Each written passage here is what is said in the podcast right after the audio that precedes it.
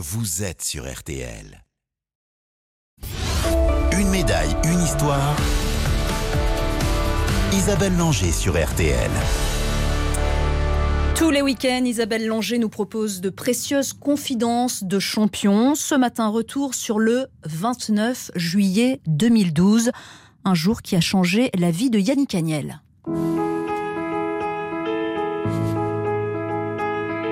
Ces Jeux Olympiques de Londres, Yannick Agnel les a vécus comme une parenthèse enchantée. À la veille des épreuves de natation, le Nîmois se sentait tellement bien qu'il avait l'impression d'être sur une autre planète. Ça, allait comme sur des roulettes, quoi. Mon entraîneur me disait Bon, bah, tu vas, tu vas, ce matin, tu vas faire tel temps. Hop, j'ai fait tel temps. L'après-midi, tu vas faire tel temps. Hop, j'ai fait tel temps. Je survolais, quoi. C'était incroyable. Et tu sais, cette sensation que les sportifs te racontent parfois où tu as le moment de grâce, quoi. Où c'était tellement facile. Et euh, je sais pas, c'est un tourbillon, quoi. Il y a d'abord eu cette médaille d'or avec les copains du relais les 4 fois 100. Et puis le lendemain, à peine remis de ses émotions, ce titre olympique sur 200 mètres.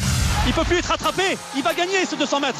Il a quasiment 2 mètres d'avance sur les adversaires. C'est énorme. Il ne peut plus perdre. Énorme Yannick Agnès Victoire Champion olympique La troisième médaille d'or pour la natation française Yes Yes Yes C'est bizarre d'accomplir un truc aussi irréel en fait.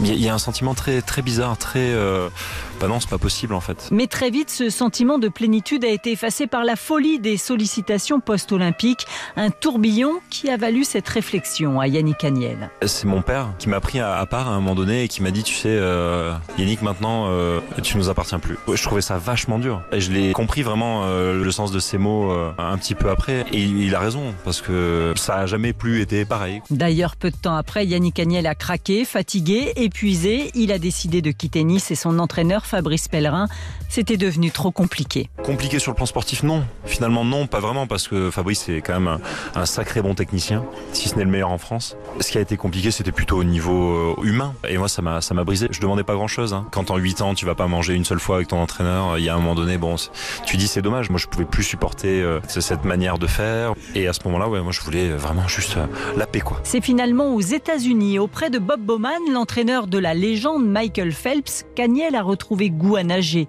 Trop même. Il était si heureux, si apaisé qu'il s'est entraîné comme un forcené et s'est cramé, comme il le dit.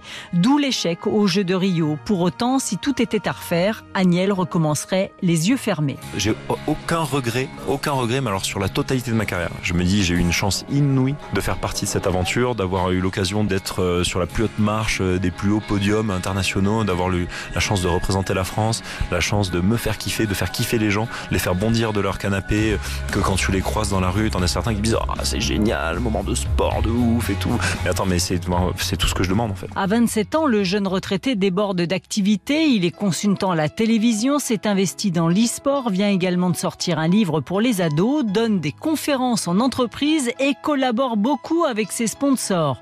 Quant à ses médailles d'or olympiques, elles sont cachées, évidemment comme la plupart des gens, je pense.